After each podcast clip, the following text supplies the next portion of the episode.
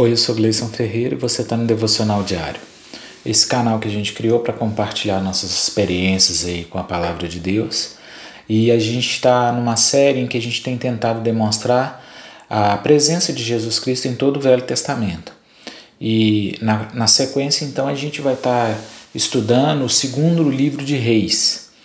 Tá bom? Vamos lá?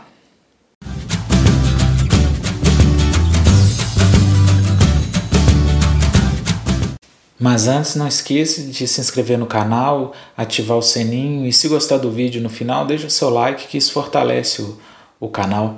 Lembrando que a gente está no Outubro Rosa também e o site do Inca está aqui na descrição do vídeo, beleza? Bora para a palavra. Segundo Reis 17, verso 7 Porque sucedeu que os filhos de Israel pecaram contra o Senhor seu Deus, que os fizera subir da terra do Egito, de debaixo da mão de Faraó, rei do Egito, e temeram aos outros deuses, e andaram nos estatutos das nações que o Senhor lançara fora de diante dos filhos de Israel, e no dos reis de Israel que eles fizeram.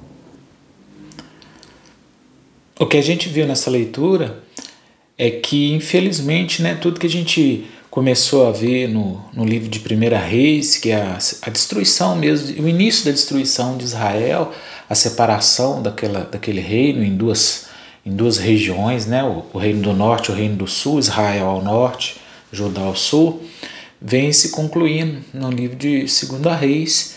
E isso porque a Bíblia deixa clara, porque aquele povo que um dia foi, foi resgatado da mão do inimigo por Deus, abandonou esse Deus e foi dar ouvido às doutrinas daqueles povos onde eles, eles, eles se relacionavam, e o pior, começaram a, a, a aceitar os ensinamentos errados dos reis que eles, que eles passaram a ter.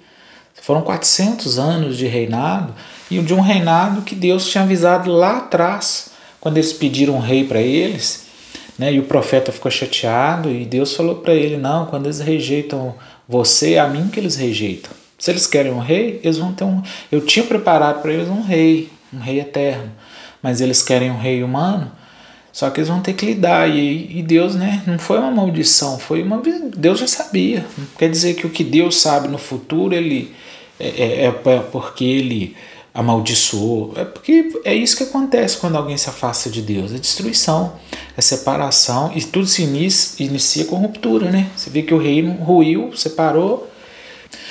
E depois a gente vai ver que, que o, o reino de Israel vai ser levado pela Síria e o reino de Judá vai ser destruído pela, pela Babilônia, o templo e, e tudo né, que nele há. Mas por quê? Por causa da desobediência, da idolatria, né, da, da, de colocar o homem acima de Deus. E dentro do contexto histórico, vamos dar uma passadinha nesse livro, né? Ele se inicia com, com a morte né, de, de Elias. Com a morte, na verdade, não, porque Elias ele foi arrebatado. É uma passagem até muito. É, talvez é um dos maiores prodígios aí de Deus quando se fala de, de questões individuais, porque Elias conversando com Eliseu, que seria, viria a ser o profeta que iria substituí-lo, ele, Eliseu pede para ele, ah, quando, eu, quando eu partir, o que, que você pediria a Deus? Eles, ah, eu queria a porção dobrada do Espírito que está em ti. E, e Elias fala, olha, se você me ver sendo partir partir para a glória porque você recebeu. E o que Eliseu viu foi Elias subir numa carruagem de fogo. Olha que, que visão mais. E o manto de. Acaba que o manto de Elias cai né, dessa, dessa subida e, e, e Eliseu passa a usar essa, essa capa de Elias e vai fazer grandes prodígios. E, e a gente vai ver que assim Eliseu veio a ser um prelúdio de, de Jesus por causa das similaridades dos milagres que ele fazia. Né? Eliseu foi, foi alguém que, que socorreu as, os estrangeiros, igual a filha, o filho né, de uma sunamita que ele ressuscitou, igual Jesus é, ressuscitou a menina que ele chama Talita Kumi. Ele vai fazer multiplicação de pães, como Jesus também multiplicou e vários outros, vários outros é, prodígios maravilhosos que ele faz, fende as águas, faz machado flutuar, é, é muita coisa. É, Inclusive Eliseu tem um episódio também assim tão surpreendente talvez como o de Elias, é que ele morre, na verdade ele morre sepultado e a unção que estava na vida dele era tão poderosa que as pessoas jogam uma pessoa na sepultura de Elias, uma outra pessoa que morre, eles jogam lá onde estava a alçada de, de, Elias, de Eliseu, e o cara ressuscita. Né? É Deus mostrando assim, lógico, o poder não estava em Eliseu, mas para Deus mostrar a porção dobrada que ele tinha prometido para Eliseu lá atrás com Elias.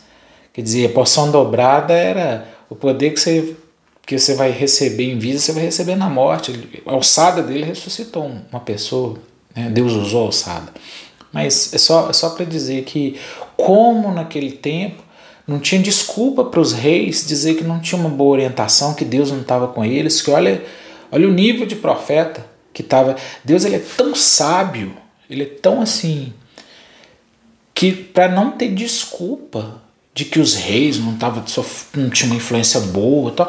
Parece que Deus selecionou os profetas mais poderosos para aquele período, para dar um suporte, para tentar conduzir, mas a, a, a, serviço dos reis, sabe? O ego e a, e a, e a desobediência fizeram o que fizeram.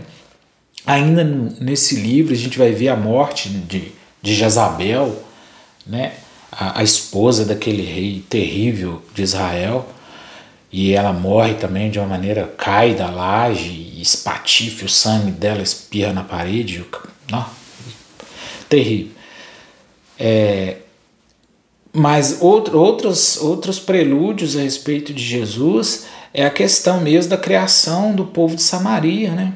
É uma curiosidade, mas que aponta para Jesus.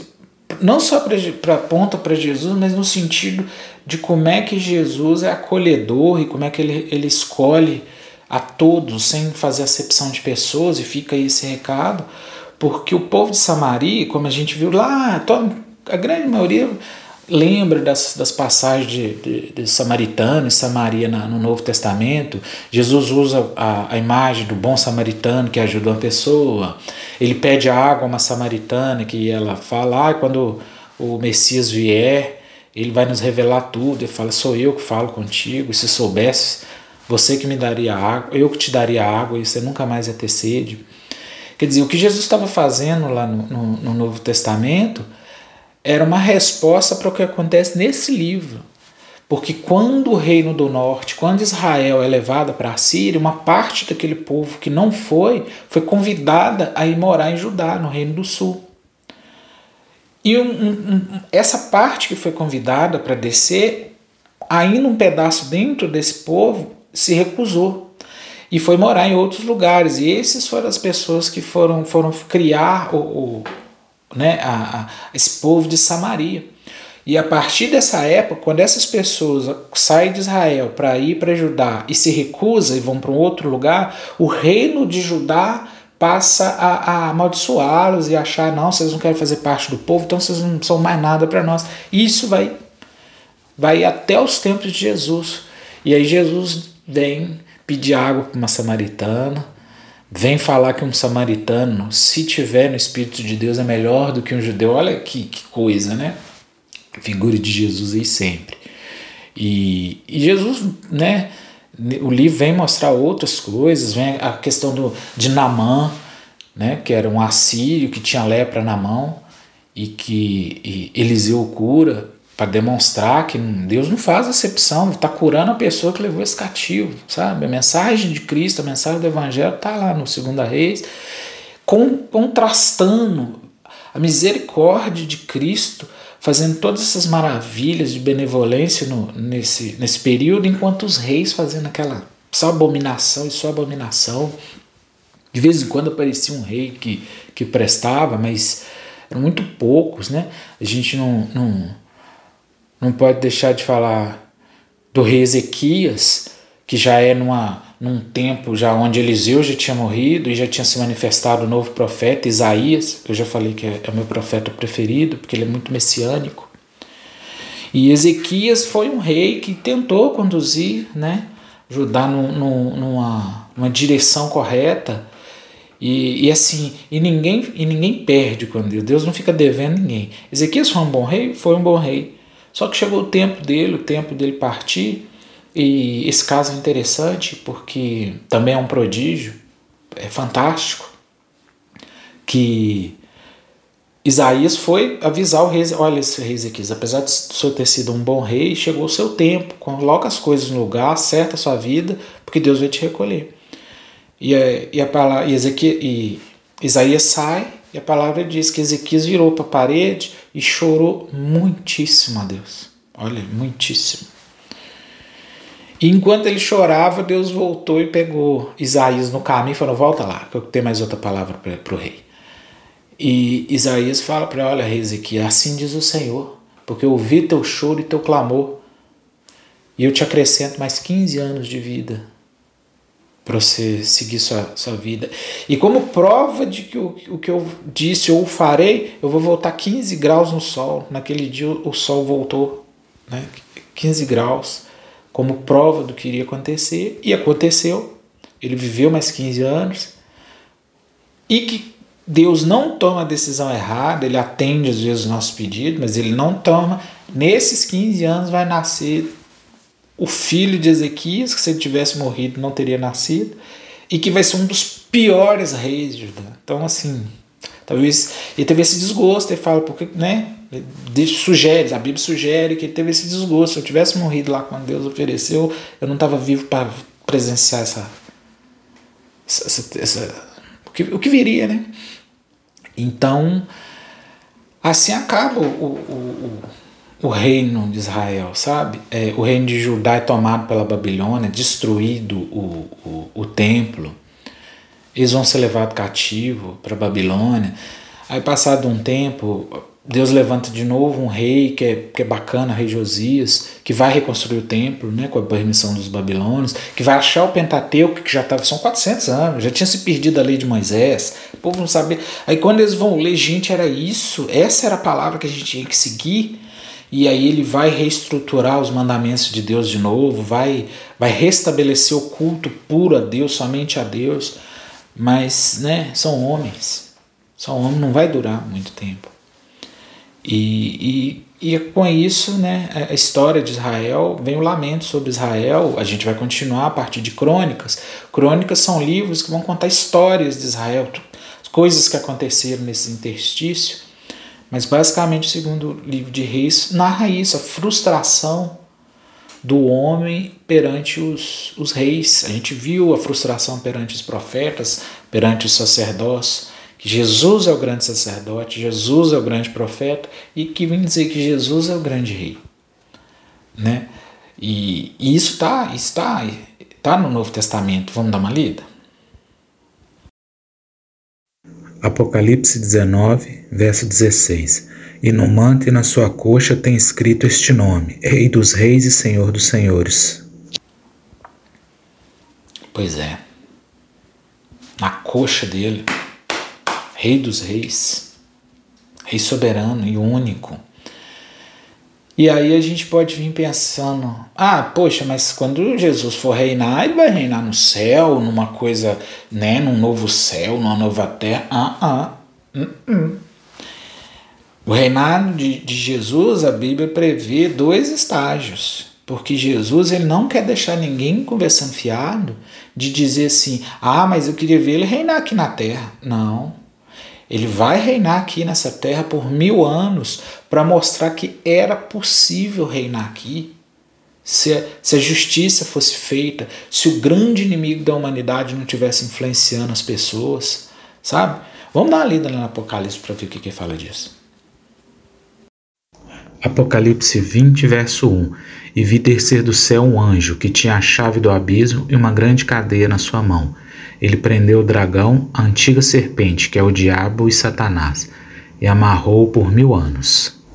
Verso 6 Bem-aventurado e santo aquele que tem parte na primeira ressurreição. Sobre esses não tem poder a segunda morte, mas serão sacerdotes de Deus e de Cristo e reinarão com ele mil anos. E acabando-se os mil anos, Satanás será solto da sua prisão. Tá vendo, gente? Deus tão soberano que antes da, da grande conclusão, antes de ser destruído, ele prende. ele prende o enganador das nações, o influenciador maligno, e vem reinar aqui durante mil anos. E vai estabelecer um reinado de justiça, de paz, de sabedoria, de igualdade, de, de tudo que é possível, que, porque essa terra foi criada por Deus. E ele falou: ela é boa, o que eu fiz é bom. O problema é que o engano, o pecado entrou e fez o que fez. Então, primeiro Jesus vai falar, vai dar aquele testemunho da obra da criação. Ó, aqui, ó, tá vendo? Beleza? Então, depois ele vai dar continuidade e a gente, se Deus permitir, a gente vai ver o último livro da Bíblia, então a gente tem muito, muito chão para andar. Estou só adiantando um pouquinho. Mas então depois disso, ele, né, ele vai soltar novamente o enganador, mas com o sopro da boca ele vai destruir. O problema não é o, o, o diabo. Essa luta toda é para salvar a gente. É para salvar a gente sem nos machucar. A Bíblia inteira é um esforço divino para nos poupar. Porque quando ele vai confrontar mesmo o inimigo, a Bíblia fala, é, um vers, é meio versículo. E com o sopro da sua boca ele desfez os seus inimigos. É isso aqui, é dois, três versículos, ele encerra a questão com os inimigos. O problema é que para nos tirar das garras do inimigo antes de destruí-lo, precisou de uma Bíblia inteira da obra de Cristo, por amor a nós. Mas ele vai vencer, está profetizado. João viu, o apóstolo João viu. Olha o que, que João viu. Apocalipse 21, verso 5. E o que estava sentado sobre o trono disse: Eis que faço nova todas as coisas. E disse-me: Escreve, porque essas palavras são verdadeiras e fiéis. Continuidade desse versículo é: Eu sou o Alfa e o Ômega, o princípio e fim. Isso é que é Jesus. Então, gente, é, encerrando, a mensagem que eu queria deixar aqui é essa. A gente tem que entender, porque quando encerra-se o livro de Reis, a gente encerra uma etapa do Velho Testamento onde a figura de Jesus no Velho Testamento é para suprir o sacerdote, é para suprir o profeta, é para suprir o rei. É para entender que nenhum desses três, na figura dos homens, ia ser suficiente mas que Jesus é suficiente. Por isso que a gente fala que Jesus é meu eterno, único e suficiente Salvador. É porque ele cumpre todos os papéis na divindade dele. E a gente tem que entender isso. E, a gente está aqui falando muito, poxa, ficar falando do Velho Testamento é porque é muita gente que não faz ideia para que, que o Velho Testamento está lá para o cristão. O Velho Testamento é para judeu. É, é deles, é, é, foi o povo escolhido. Mas ele fala: Eu vim para os meus, mas os meus não me quiseram. Mas a todos aqueles que me receberam, foi-lhes dado o direito de ser chamado filho de Deus. Mas a gente precisa entender que ele não é. Eu vou voltar a falar, ele não é só um homem que viveu dois mil anos atrás. Ele não é uma alma evoluída que orienta as pessoas. Ele é Deus. Ele nos criou. E depois a gente aprontar, ele está vindo nos restituir. Só que para restituir, eu volto a frisar, ele precisou de um livro deste tamanho. Não foi para mostrar que o que, que ele quer, a ordenança, a tira. Não. É porque se eu quisesse, eu destruía com um sopro o meu inimigo. Mas vocês não são meu inimigo. Vocês são minha criatura, vocês são meu filho, eu amo vocês.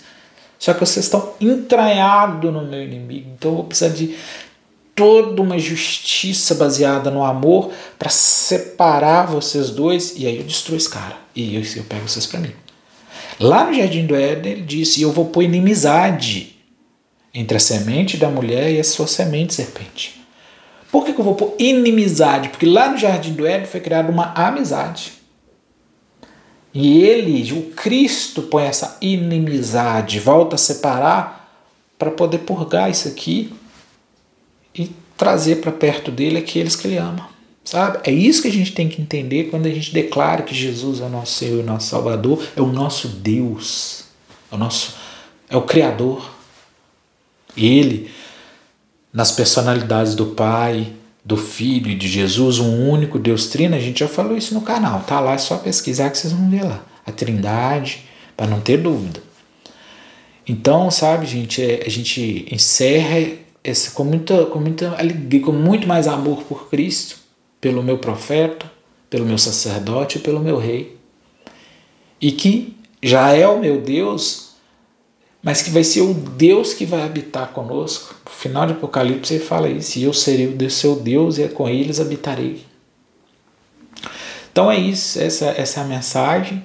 É muita coisa que teria no livro de Reis, mas o propósito não é eu passo um pedacinho para não ficar fora de contexto. Mas o foco aqui é mostrar o propósito de, de, do Velho Testamento, jogar luz na história de Cristo.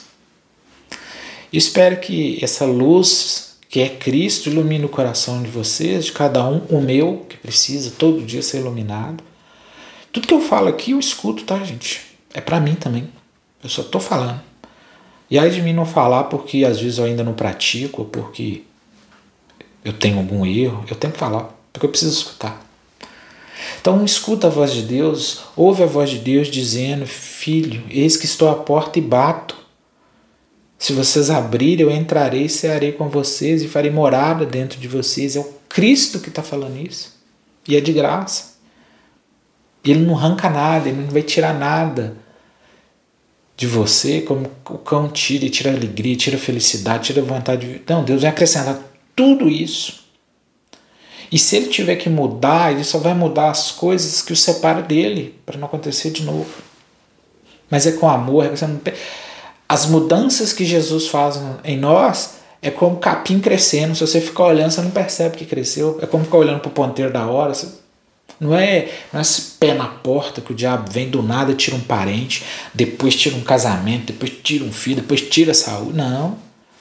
Jesus vem, vem mudar a nossa vida suavemente. Desde que a gente deixa ele entrar, ele é elegante. Quando você vê, você é nova criatura. Nova criatura é porque você é filho de Deus. Tá bom?